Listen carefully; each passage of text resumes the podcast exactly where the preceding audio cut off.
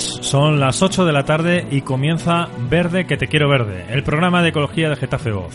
Os habla Ángel Velasco.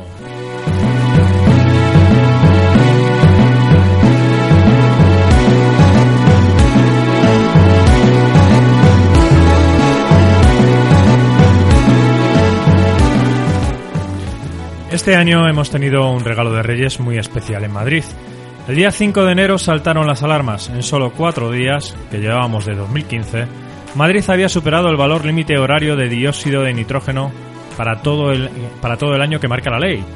El Ayuntamiento de Madrid, lejos de responder con agilidad y contundencia a esta situación de emergencia sanitaria, guardó silencio. Ni siquiera activó el supuesto protocolo que tiene preparado para estos casos. Ana Botella se limitó a recomendar que no se utilizara el coche privado y a enviar una carta al gobierno pidiendo a la Unión Europea medidas más estrictas en la fabricación de los coches. Da la sensación de que el gobierno municipal de Madrid se desentiende del asunto y se encomienda los cambios de tiempo para que la dichosa boina que se cierne sobre la ciudad desaparezca. Lo más desazonador es que llueve sobre mojado. Ecologistas en Acción ya denunció por la vía penal a Ana Botella en 2014 por no adoptar las, las actuaciones necesarias para garantizar que el año, eh, el aire en la ciudad de Madrid cumpla los límites legales de contaminación. Pero hay más. Solo se habla de Madrid capital y se olvida que poblaciones como Getafe, Leganés, Fonlabrada, Alcorcón, Móstoles, Parla, Pinto, Valdemoro, fuertemente industrializadas y rodeadas por autopistas tienen problemas similares y los datos oficiales no trascienden o directamente no existen. Esta situación también es compartida por el corredor de Lenares, la desidia y el desinterés por parte de los ayuntamientos y la Comunidad de Madrid es evidente en esta cuestión. Prueba de ello es el ridículo plan de calidad del aire elaborado por el Ayuntamiento de Getafe, del que ya hablamos en nuestro programa con la plataforma O2 o 3. También lo es la futura instalación de una gasolinera en Getafe Norte, contra el sentir de los vecinos. Gasolinera innecesaria en el barrio que ya cuenta con 5 en apenas 800 metros cuadrados a la redonda, y que solo contribuirá aumentar la contaminación por ubicarse en una zona saturada por el tráfico debido a su proximidad a la M45.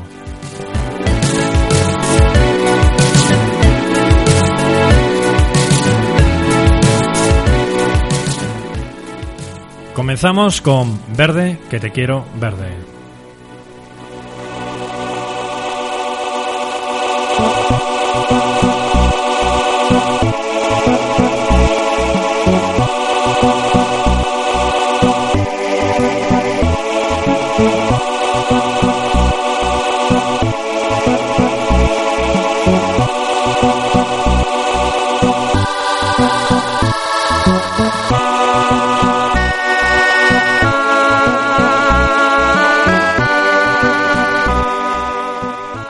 El programa de hoy es muy especial. Hoy tenemos en el estudio a Yayo Herrero, una gran activista del ecologismo social con quien vamos a conversar sobre diversas cuestiones. Buenas tardes, Yayo. Hola, buenas tardes.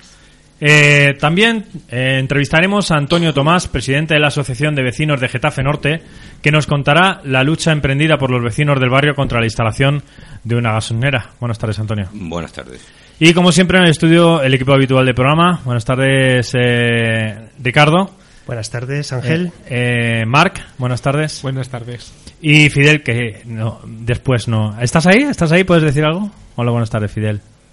No, no, no, se te oye, no se te Luego oye. entra. Bueno, bueno. Luego entra al estudio. Eh, como de costumbre, nos podéis seguir en el Twitter de Ecopolítica, que es arroba guion bajo ecopolítica guion bajo, ¿vale? Eh, enseguida estamos con vosotros.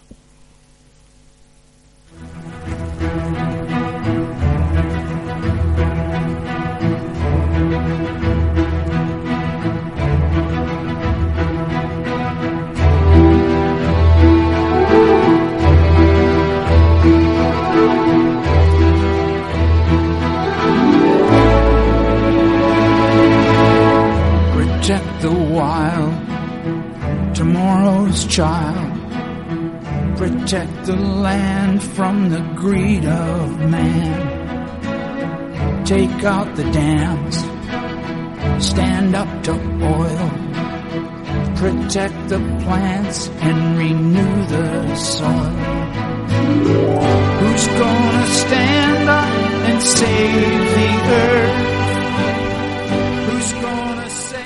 Y ahora vamos con Antonio Tomás, presidente de la Asociación de Vecinos de Getafe Norte. Buenas tardes, Antonio, otra vez. Hola, buenas tardes. Antonio, ¿cómo y cuándo la Asociación de Vecinos se entera de que se va a instalar una gasolinera en vuestro barrio? Bueno, nos enteramos a primero de año, los primeros días de enero, ya que el día 23 de diciembre, como, como casi todo lo que hace un gobierno de malas formas y de las malas maneras con algún tipo de ocultismo, es que el 23 de diciembre, día antes de Nochebuena, se lleva a cabo una junta de gobierno en la cual el, señor alcalde Juan Soler y los concejales del equipo de gobierno aprueban la enajenación de dos parcelas en el barrio de Getafe Norte, entre otras, porque se, se, se sacó la enajenación de 12 parcelas más en algún polígono industrial de nuestra ciudad. Y así es como nos enteramos. Y soy Ricardo. Antonio. Hola. Eh, ¿Por qué os oponéis a, la instalación? Eh, pues, pues, muy sencillamente, o sea, nos oponemos porque eh, Getafe Norte y ese punto en concreto está rodeado de gasolineras. Es que tenemos dos gasolineras a 200 metros y en un radio de 800 metros tenemos cinco gasolineras. No creemos que sea necesaria la construcción de una nueva gasolinera si es algo eh, que tenemos un superávit. O sea, también nos damos cuenta la contaminación o sea, hay estudios medioambientales eh, de, un prestigioso profesor murciano ingeniero en química, donde, donde se, se hace un estudio acerca de las emisiones y, los valores que tienen el benceno y el nexeno, que es altamente cancerígeno, en, en, en, estas instalaciones y en las proximidades, llegando a la conclusión de que en un radio de 100 metros pues llega a producir esta, esta contaminación. Entonces, eh, ante eso estamos pues bastante consternados ya que no entendemos esto. Además de todo eso, es que eh, esta gasolina, esta futura gasolina que se prevé construir, es el paso hacia un colegio de primaria, el colegio Ana María Matute. Además, a menos de 50 metros, como he dicho antes, está en la vivienda. Además, está eh, en un punto de salida del barrio que da acceso a la M45 con los consiguientes colapsos que se van a producir ahí al tráfico. Además de todo esto, estamos hablando de un suelo que es público eh, y que consideramos que la venta o enajenación de esta parcela y el canon que se le pide a la futura empresa que pueda ser adjudicataria de esta parcela, pues es algo irrisorio. Estamos hablando de 38.000 euros anuales en un negocio de estas características que mueve este volumen económico. Además de todo eso, también sabemos que Getafe tiene unos acuíferos muy ricos. Y más en la zona de Getafe Norte. Exactamente. En la zona de Getafe Norte hay unos acuíferos muy importantes y y pese a que nos digan ahora que las gasolineras que se ponen hoy, hoy en día llevan unas medidas de seguridad extraordinarias, todo lo que nos quieran vender, todo eso está muy bien. Y no podría ser de otra manera. Tendríamos que ir mejorando paso a paso y día a día toda la seguridad que se implantan en este tipo de negocios.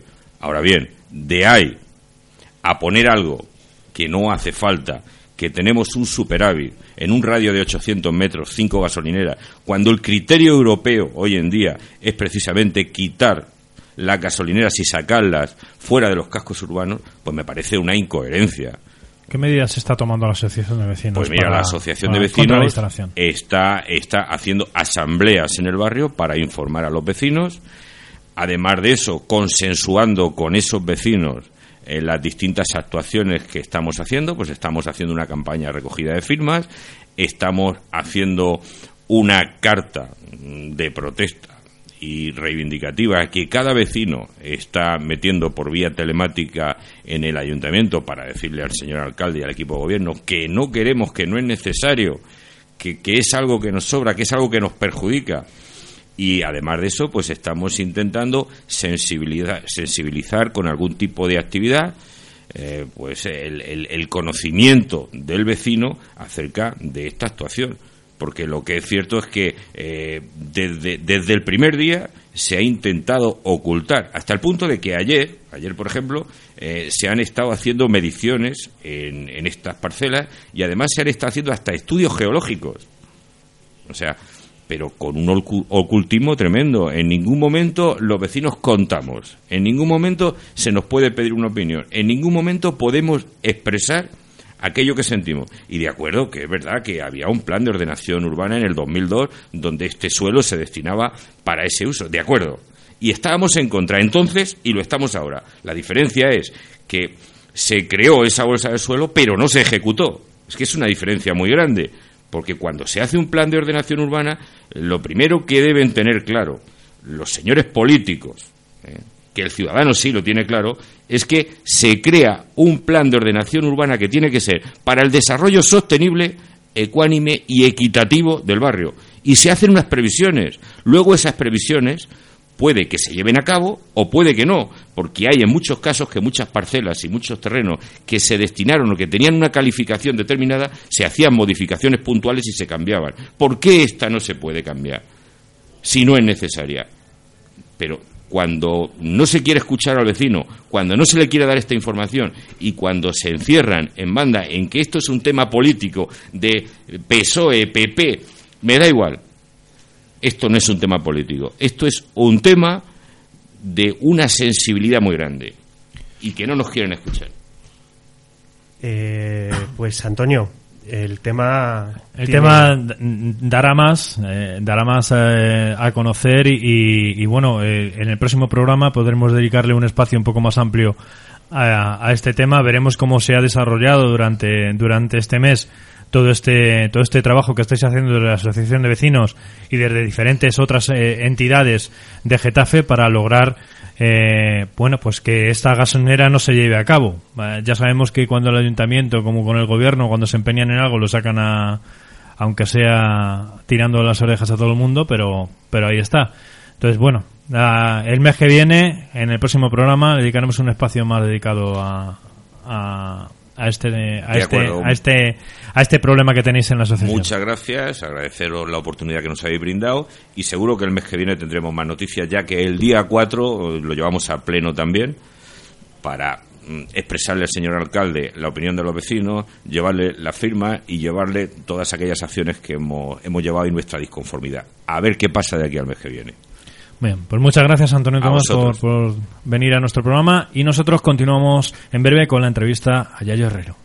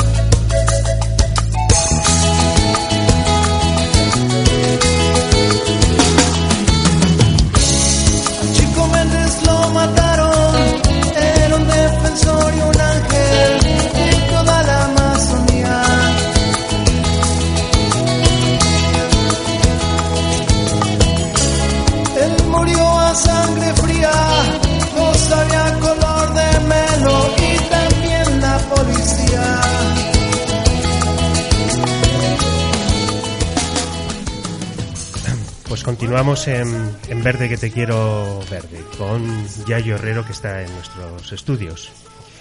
Presentar a Yayo es un, es un placer, eh, en un programa pues un poco pequeño, que llevamos año y medio, pero modesto, pues es un placer y un, y un honor, ¿no? Tener, tenerte, tenerte hoy aquí, Yayo. Eh, casi todos los oyentes me imagino que conoceréis quién es Yayo Herrero, pero no está de más decir alguna cosilla, ¿no? Bueno, pues es licenciada en Antropología Social y Cultural, educadora social e ingeniera técnica agrícola. Y además tiene un diploma de estudios avanzados en pedagogía. Es una conocida y reconocida activista ecologista. Yayo Herrero ha sido co-coordinadora de Ecologistas en Acción hasta diciembre de 2014, me parece, después de ocho años nueve años. y desde enero de 2012 es la directora de, de FUEN, la Fundación Hogar del Empleado. Y también es tutora del máster en Educación y Sistemas Complejos en la UNED. Sus temas de trabajo son la ecología social y el feminismo, especialmente el ecofeminismo, Cuestiones sobre las que ha impartido infinidad de, de conferencias, ha escrito muchísimos artículos, ha participado en libros, en fin. Buscar en Google y, y os quedaréis apabullados. Bienvenida, Yayo.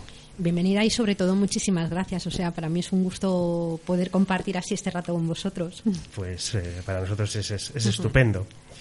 Bueno, eh, yo creo que para empezar la entrevista, así de sopetón, en primer lugar deberíamos hablar sobre esta, sobre esta tre- tremenda crisis ¿no? que, que nos preocupa a, todas y que nos afecta como mínimo desde 2000, desde 2008. Ya van casi siete largos años ¿no? en los que las políticas aplicadas no, no han surgido efecto.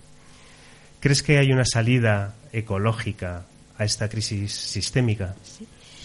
Yo más bien lo que creo es que no hay ningún tipo de salida si no es ecológica. Quiero decir que en los últimos años hemos ha- hablado de crisis cuando explota la burbuja inmobiliaria, cosa que por otro lado se venía anunciando desde hace muchísimo tiempo. Y cuando explota la burbuja inmobiliaria hablamos de la crisis como el desmoronamiento de todo ese castillo de naipes de deudas que se habían venido conformando durante todos estos años del boom, sobre todo entre 1995 y 2007, ¿no? Pero claro, escondida debajo de esa crisis financiera, debajo de esa crisis que ha sido eh, perpetrar una verdadera estafa en todos los sentidos y que se trata de resolver, digamos, poniendo lo público que queda al servicio de la regeneración de las tasas de ganancia del capital, pues hay una crisis que, como, vos, como tú planteabas en la, en la pregunta, es una crisis sistémica, ¿no? ¿Y por qué decimos que es una crisis sistémica? Porque fundamentalmente es una profunda crisis ecológica que se materializa en una crisis de energía y materiales. Hemos alcanzado lo que se llama el pico de agotamiento de muchos, desde luego del petróleo, pero también de muchos materiales. Digamos que el pico, alcanzar el pico, significa que por cada unidad que extraes del producto que sea, ya sea eh, platino, litio o petróleo en un lugar del mundo no se encuentran reservas que sustituyan eso que has eh, extraído, ¿no? En un mundo que podría decirse que come petróleo.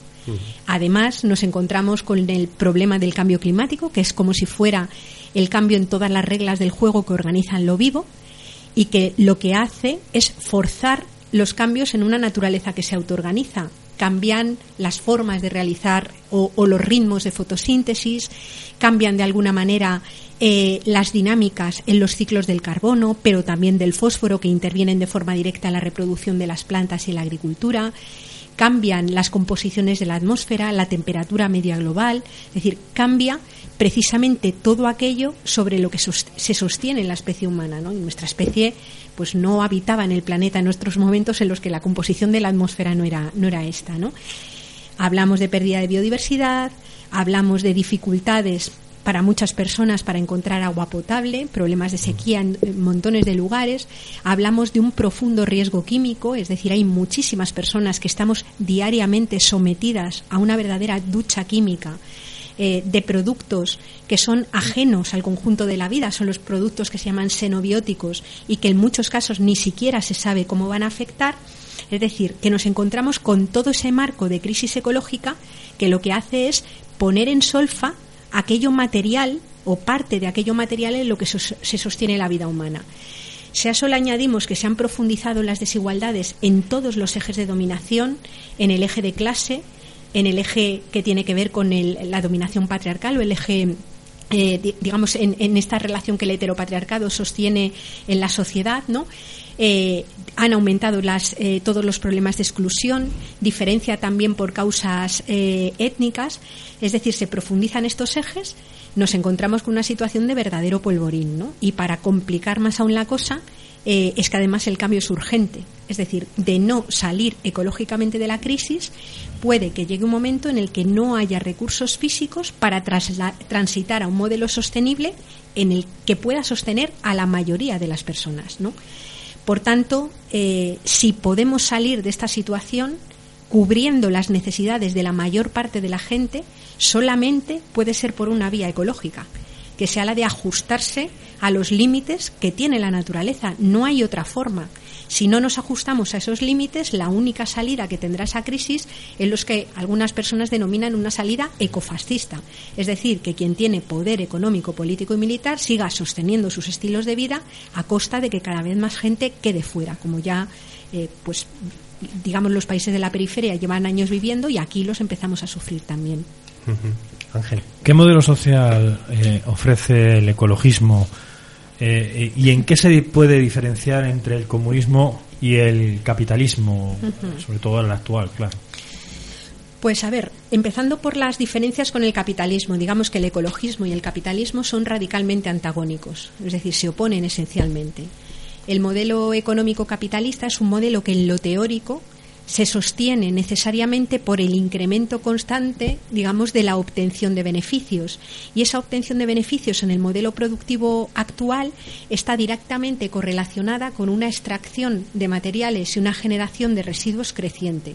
Luego, en lo teórico, de alguna manera, es antagónico. Y en la práctica, como tú señalabas en la pregunta, sobre todo a raíz de la aplicación del programa neoliberal, es aún más antagónico. Es decir, porque se ha producido una aceleración brutal de la presión sobre los recursos de la naturaleza, a la vez que han ido creciendo también las poblaciones humanas con unos niveles de desigualdad y de impacto radicalmente distintos. ¿no? Por tanto, en capitalismo, en lo que es la definición teórica y la práctica, eh, yo diría un antagonismo radical. En cuanto al comunismo, digamos que si nos referimos con comunismo a su aplicación práctica en los países del llamado socialismo real, también existe un antagonismo importante. ¿Por qué? Porque aunque los países del socialismo real ponían un cierto énfasis en la distribución de la riqueza, en realidad mantenían exactamente el mismo modelo productivo del capitalismo. José Manuel Naredo, por ejemplo, un economista ecológico, dice que si demostraron algo los países del socialismo real fue básicamente que era imposible construir algo alternativo al capitalismo si se basaba en el mismo modelo productivo.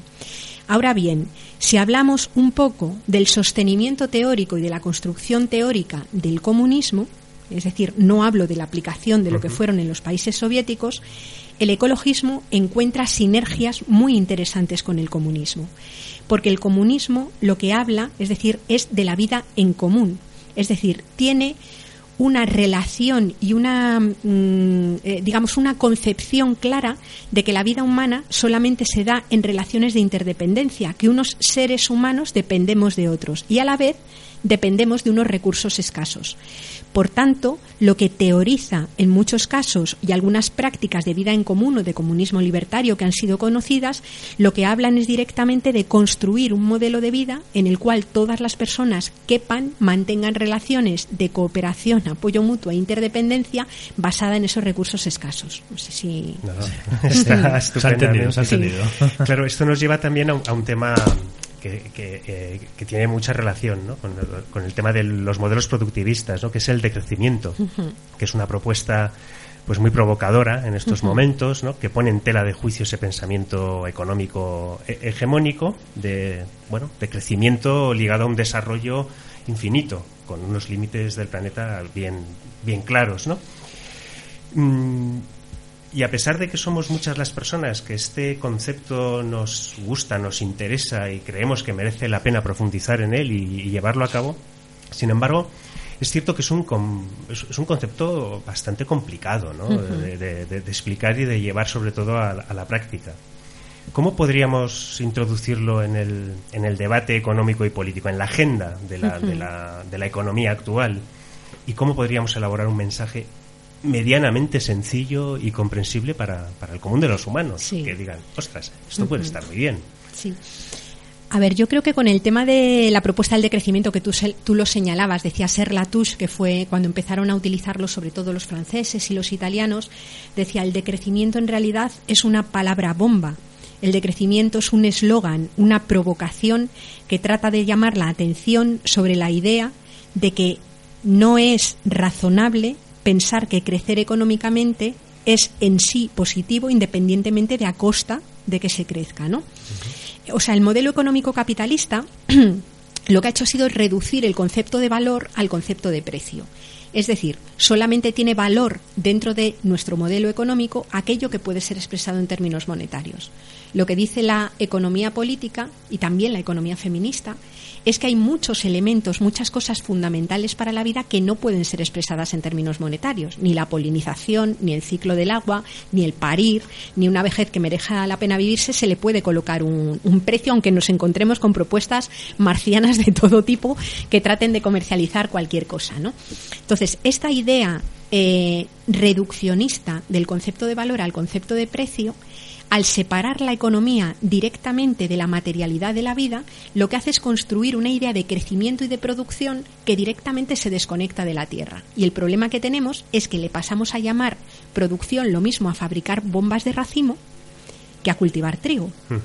Y el problema que tenemos es que no es lo mismo una producción orientada a satisfacer necesidades humanas que una producción orientada a destruir la vida.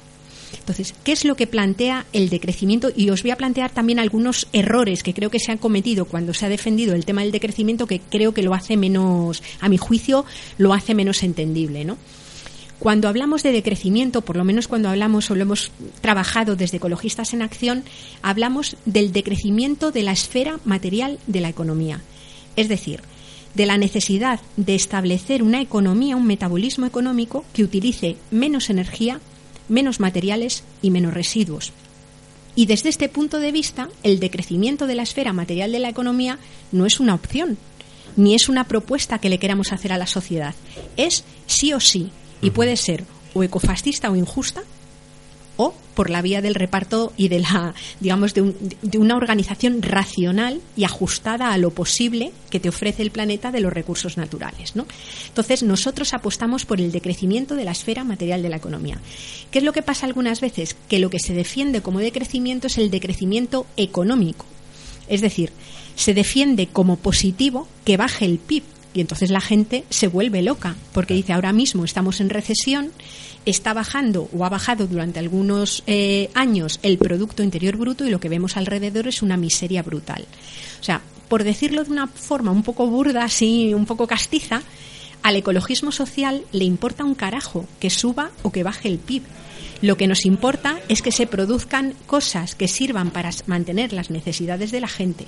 Entonces, si de repente subiera el Producto Interior Bruto porque la economía se construye a partir de la agricultura ecológica, de la instalación o de la transición a las energías renovables porque se construyen placas solares o molinos o basada en, en, en una en la rehabilitación por ejemplo energética de, de, edificios no sería ningún problema ese incremento de producto interior bruto uh -huh. el problema es cuando el producto interior bruto crece a costa de la enfermedad porque por ejemplo el negocio de la industria farmacéutica no es el, la salud de la gente, es precisamente su enfermedad, es la venta de medicamentos.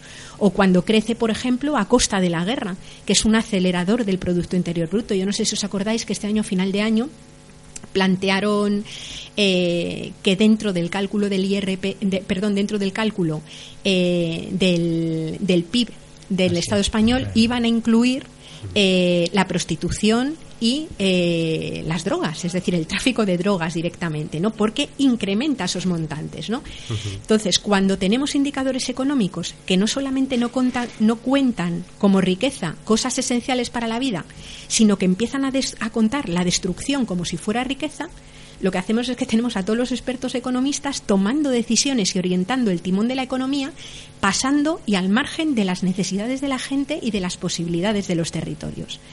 Por tanto, el decrecimiento es el decrecimiento, avanzar hacia un modelo productivo que consuma menos energía, menos materiales, genere menos residuos, porque no se van a poder seguir eh, manteniendo. Va a decrecer sí o sí. Y la clave está en si lo hacemos por una vía justa o no. Y sí que me parece importante que cuando vamos a comunicar el tema del decrecimiento, pues yo sí que he visto algunas veces que se defiende el decrecimiento económico en términos de, medio, de menos PIB y claro, como no se sabe salir muy bien del atolladero, le dices a la gente, mira, es que vas a vivir muy bien con menos y a una persona parada en situación de pobreza energética que está en una situación de penuria tremenda, pues decirle que va a vivir muy bien con menos es casi tomarle el pelo, ¿no? Claro. Entonces, bueno, yo creo que conviene colocarlo en ese punto, ¿no? En ese ámbito. Y, y, por ejemplo, eh, ahora que tenemos las economías, ¿no? Uh -huh. eh, la, la, alemana, la francesa, que están en, en decrecimiento o en contracción, o el posible crecimiento de la economía española que nos están anunciando, pues bueno, está, está por ver.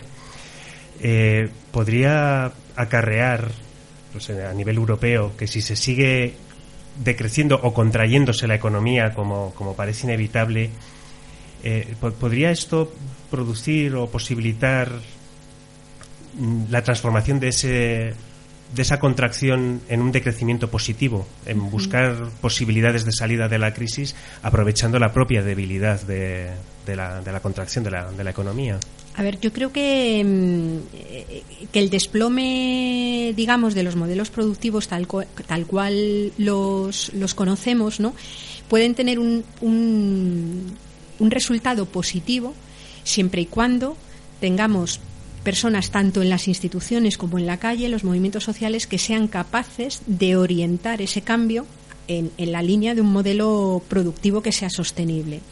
Es decir, eh, hasta ahora lo que ha sucedido es que la recesión de la economía, es decir, la bajada de esos indicadores monetarios, se ha traducido en que se haya querido eh, resolver, digamos, esa regresión del modelo económico capitalista, pues a, corta, a costa de lo que se han llamado las políticas de, de austeridad.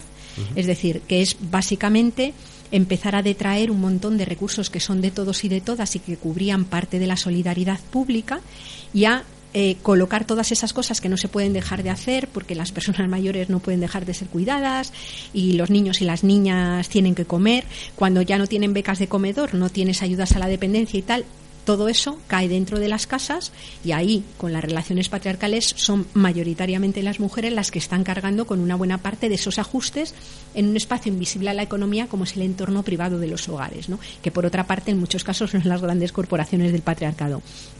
Pero eh, si fuéramos capaces de hacer el análisis, eh, es decir, poner encima de la mesa los datos de dónde estamos en el plano material, es decir, realizar un análisis mínimamente material y racional de cómo estamos a nivel de recursos, sí que sería posible reorientar el modelo productivo. ¿no? O sea, para mí lo que sí que es importante también es que nos demos cuenta, yo como ecologista que soy, naturalmente me importa mucho la salud de los ecosistemas, pero también me importa la calidad de la vida de la gente que vive en ellos. ¿no? Entonces, eh, muchas veces lo que vemos es que en momentos de recesión los indicadores ambientales mejoran.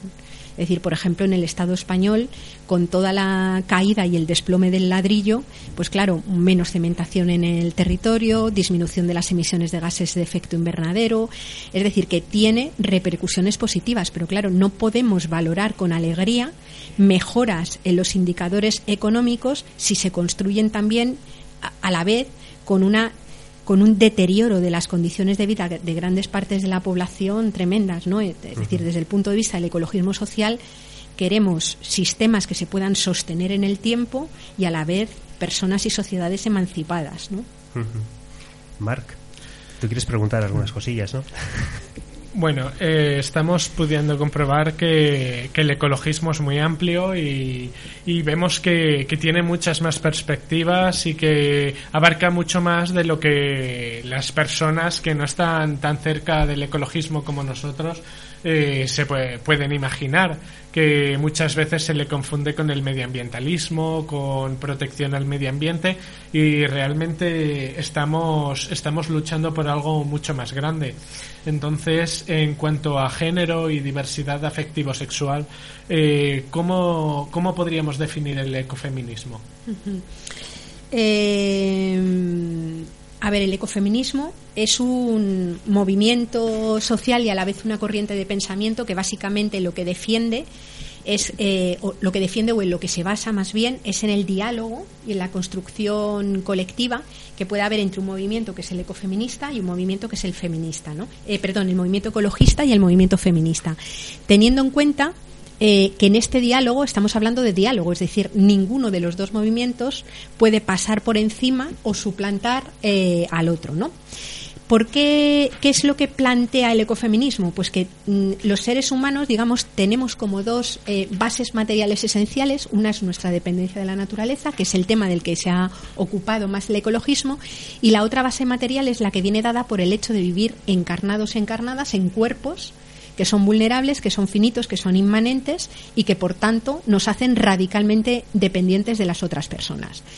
Lo que plantea el ecofeminismo es que eh, cuando analizamos el modelo social, el modelo cultural y el modelo económico hegemónico, nos encontramos con que probablemente y en muchos casos las mismas causas que deterioran y hacen imposible el mantenimiento y la regeneración de los procesos naturales se encuentran detrás de la subordinación que históricamente han tenido las mujeres en las sociedades patriarcales y que también muchas de las propuestas que se hacen en todos los ámbitos entre el movimiento ecologista y el movimiento feminista son muy coincidentes, ¿no? digamos que aportan un análisis material muchísimo más completo a lo que había sido normalmente la, economía política y los movimientos de izquierda pero específicamente el movimiento ecologista, eh, abanderada de los derechos humanos, ¿cómo, qué, es lo que le puede aportar específicamente al feminismo? Yo creo que el movimiento ecologista al feminismo le, puede aportar, entre otras cosas, la racionalidad de la imposibilidad de vivir creciendo ilimitadamente en un planeta con, con límites físicos. Es decir, el feminismo eh, ha sido un movimiento que ha vivido también en muchos casos tan de espaldas al, al hecho de los límites del planeta y al, y al hecho de ser eh, seres eh, que vivimos dependientes de la naturaleza, del mismo modo que el ecologismo y muchas partes del ecologismo viven absolutamente ajenos al, al movimiento feminista y podemos encontrar sociedades, por ejemplo, en los pueblos originarios, sociedades sostenibles y que perduran en sus propios territorios y con unas conductas absolutamente heteropatriarcales. Y eh, en muchas eh, en muchas ocasiones eh, hay muchas mujeres concienciadas con el feminismo porque son las, las que están atacadas precisamente por este patriarcado y por este machismo.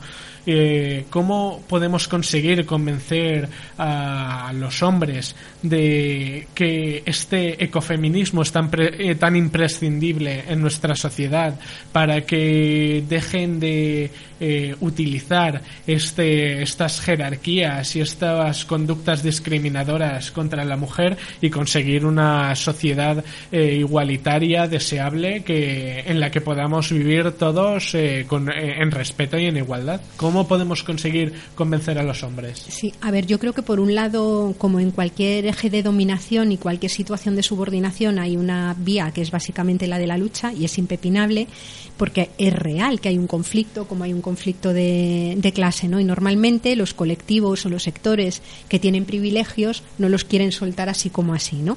Pero dentro de, de esto hay que decir que yo creo que nuestra cultura igual que vive absolutamente de espaldas al hecho eh, de que somos seres dependientes de la naturaleza y ha elevado un tre una tremenda pared entre los seres humanos y el resto del mundo vivo, también ha elevado una pared enorme entre los cuerpos en los que vivimos encarnados y el resto de la cultura, ¿no? Entonces, yo creo o, al menos en mi experiencia, cuando compartes espacios donde mixtos, y por ejemplo el movimiento donde yo, yo me encuentro es un movimiento donde conviven eh, hombres, mujeres y personas también con otras, con, con otras orientaciones y, y de diversi otra diversidad sexual, ¿no? Eh, sí que es importante que hagamos esa tarea de deconstrucción porque es que a muchos hombres se les olvida que viven también encarnados en cuerpos vulnerables, que son dependientes, eh, se les olvida que la vida no se puede mantener si no hay quien cuida a la primera infancia, a las personas mayores o a quien tiene diversidad sexual, es decir, que la vida es dependiente en toda su existencia, pero sobre todo en algunos momentos del ciclo vital, ¿no? Es decir, que mm, a mí en mi experiencia cuando tienes tiempo para plantearlo y podemos superar esta idea preconcebida y además hegemónica de que el feminismo viene a ser como el machismo pero al revés eh, se puede se puede trabajar bastante. Y luego por otro lado es que el patriarcado también machaca a los hombres. Es decir el patriarcado eh, tiene una exigencia sobre las emociones y sobre los hombres que son brutales. Ahora mismo con todo el tema de la, de la crisis eh, hay personas que están trabajando con colectivos de, hombres que han quedado parados y como resulta que, digamos, el papel eh, que les otorga, les legitima y les genera autoestima y valor social en el entorno en el que viven es eh, ser el modelo del aportador, del ganador del pan, en el momento en el que no tienen esa posibilidad de cubrirlos, entran en unas situaciones absolutamente depresivas, ¿no? Y los hombres, pues están exactamente igual de dotados para la ternura y para, para disfrutar de un montón de cosas que, el resto de los seres humanos, ¿no? Y bueno, pues que el patriarcado también machaca mucho a los hombres. Eh, ya yo, mira, eh, se suele decir que, que, que- ¿Tenías alguna más? Perdona. Sí, sí, que Sí, tiene- sí, tiene- Ah, vale, vale. hablando más de diversidad afectivo-sexual, muchas veces tendemos a las dicotomías, bueno, malo, heterosexual, homosexual, y realmente hay muchas más orientaciones sexuales, hay más identidades de género. Entonces, eh, mi pregunta es, eh, ¿cómo relacionarías tú la diversidad afectivo-sexual y de género en el ecologismo? Sobre todo porque actualmente hay muy poco o nada escrito, muy poco discurso creado en torno a una diversidad afectivo-sexual y de género eh, en ámbito ecologista. Y también si has encontrado discurso en tu experiencia como activista ecologista y feminista de realidades no heterocentradas, es decir, no, no heterosexuales, o de identidades trans, como son las personas transexuales o transgénero. Si has encontrado de, y cómo se han integrado esos discursos eh, lésbicos, eh, esos discursos transexuales en el feminismo, en el ecologismo. A ver, yo creo que en el feminismo está muchísimo más avanzado que en el ecologismo. Yo en el ecologismo conozco muy poco y creo que el ecologismo, vamos, le falta recorrido, reflexión eh, en torno a estos temas, ¿no? Y digo al ecologismo y a mí misma, que trabajo en el, en el feminismo, ¿no? Eh, yo tengo más algunas intuiciones y muchas dudas, ¿no? Eh, por un lado, creo que hay vías de, hay recorridos, digamos, de conexión clara, ¿no? Eh, digamos que la- eh, un, elemento básico de supervivencia y de adaptación y de regeneración de los sistemas naturales es la diversidad. O sea, la idea de la diversidad es central para el mantenimiento de la vida, ¿no? Y la diversidad abarca los ecosistemas, abarca las especies y abarca también la dimensión intraespecie, ¿no? Y como seres humanos que somos, que no trascendemos, digamos, esa mm, eh, que queremos cargarnos, digamos, esa barrera que se ha establecido entre la naturaleza y la cultura, hay un hilo de continuidad entre la diversidad de comportamientos y la diversidad natural, ¿no? Yo creo que ahí hay un, tema para tirar. Creo que además eh, las, eh, todo lo que aporta la reflexión en los colectivos LGTB y en general toda la teoría queer es súper útil para trascender un modelo binario que es profundamente dañino y que además es el eje que permite sostener un sistema dominador muy destructivo, ¿no? Hablamos de las dicotomías mente-cuerpo, de las dicotomías eh, naturaleza-cultura y dentro de esas dicotomías también la naturaleza-mujer la hombre-mujer, perdón. La antropología nos muestra eh, que somos prácticamente una de las únicas culturas eh, que, vamos, no una de las únicas, hay varias, pero hay muchas culturas que se manejan con otra diversidad sexual, que no se manejan en la lógica binaria, ¿no? Y, y se encuentra, de hecho, leía el otro día que la constitución de no sé qué país ya iba a meter dentro de sus de En la India, creo en la. India el- la idea de otros otras diversidades sexuales que no son solamente los de la los de la dicotomía ¿no? y luego creo que también hay una aportación interesantísima yo la escuché y es el único discurso respondiendo a la segunda pregunta que planteabas que yo me he encontrado en unas jornadas que hubo de mm, ecologismo y feminismo que organizaba Alicia Puleo que es de filosofía de, de- profesora de filosofía de, de la Universidad de, mm, Valladolid. de Valladolid Eh, ella eh, invitó a personas que venían y que habían hecho trabajo en este sentido, ¿no? Y a mí me encantó una intervención de una antropóloga, Verena Stolke, que, que lo que vino a plantear es que precisamente eh, toda la teoría queer y todo el movimiento queer eh, podía tener un efecto eh, o podía tener una aportación, y yo creo que de hecho la tiene muy interesante, a la hora de romper esa barrera estanca que existe entre la cultura y la naturaleza, ¿no?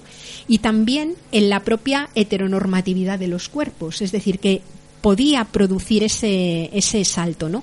En aquellas jornadas también hubo alguna intervención que a mí, sin embargo, como pasa en todos los movimientos, te deja un poco más inquieta, ¿no? Que es otros sectores que defienden el cuerpo y la identidad desde una perspectiva absolutamente individual y con unos eh, eh, pero cuando digo individual el cuerpo es individual obviamente pero me pero también tiene una enorme dimensión relacional no habla de una posición individual mucho más cercana por ejemplo, a las ideas más, más liberales o a la construcción del individuo sujeto abstracto que se ha hecho en, las sociedades capitalistas. ¿no?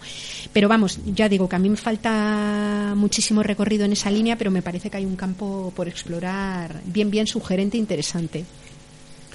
Eh, Yayo, en España eh, se suele decir que no es un país para, para ecologistas, refiriéndose que es un país con, con escasa conciencia en este terreno. Sin embargo, existen muchísimas organizaciones locales y nacionales de carácter ecologista, ¿no? ¿Cómo puedes explicar esta aparente contradicción? Que la gente se involucre en asociaciones, pero sin embargo luego no tenga ese, esa mentalidad global, ¿no? A ver, yo me niego a creer que España no sea un país para ecologistas, ¿no? Yo creo que en todas las... Otra cosa es que incluso dentro del movimiento ecologista no hayamos sabido dar saltos de escala, explicarnos mejor, llegar a otro a otros lugares, ¿no?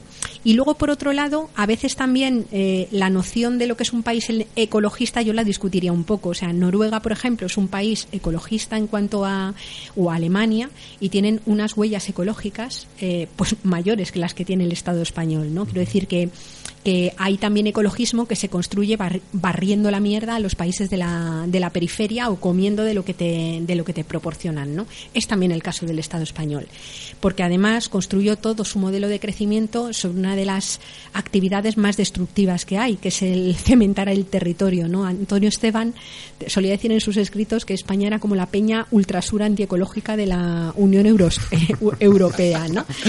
Claro, yo creo que mm, yo creo que lo que pasa en el, en el Estado español es que mm, es verdad que hay un, un montón de movimientos ecologistas que, que yo creo que han tenido una acción muy potente en el territorio. O sea, yo quiero reivindicar que parte de las denuncias, por ejemplo, sobre modelos urbanísticos, sobre infraestructuras y tal, son las que le han servido a parte de las plataformas políticas emergentes para poder construir el discurso de la casta.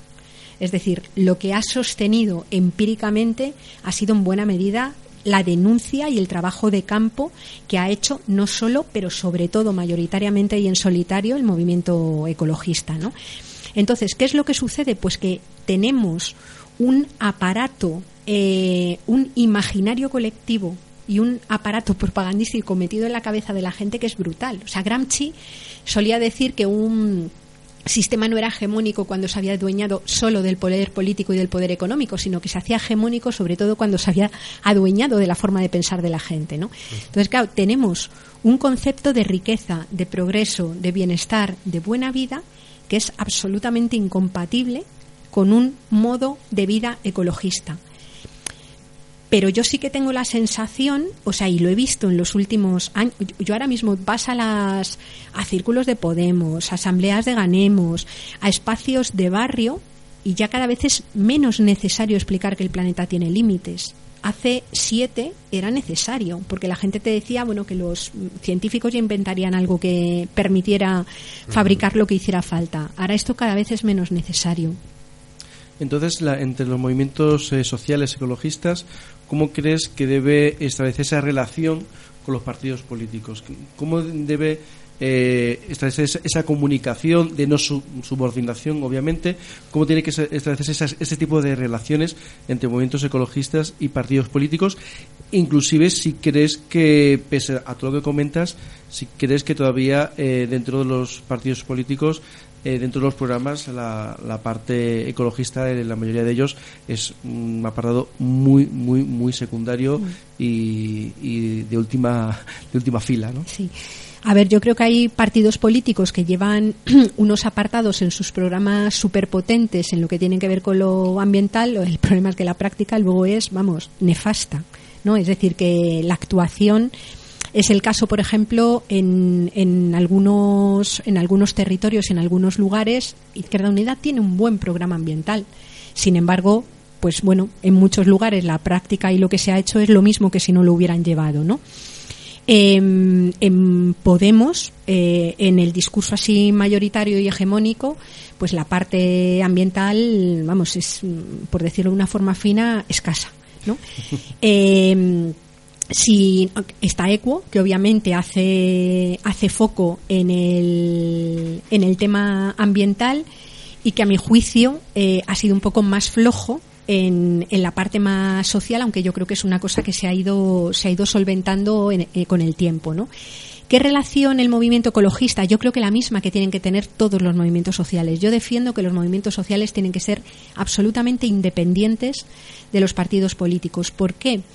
Bueno, cuando confrontas con ellos, es decir, cuando tenemos gobiernos como los que tenemos ahora, que son biocidas, ecocidas y bueno, de todo, eh, obviamente la situación es de, tiene que ser de conflicto. Pero incluso en el caso hipotético de que a las instituciones llegaran partidos políticos que tienen práctica, voluntad política de hacer las cosas de otro modo, el hecho de que exista contrapoder organizado en la calle es básico.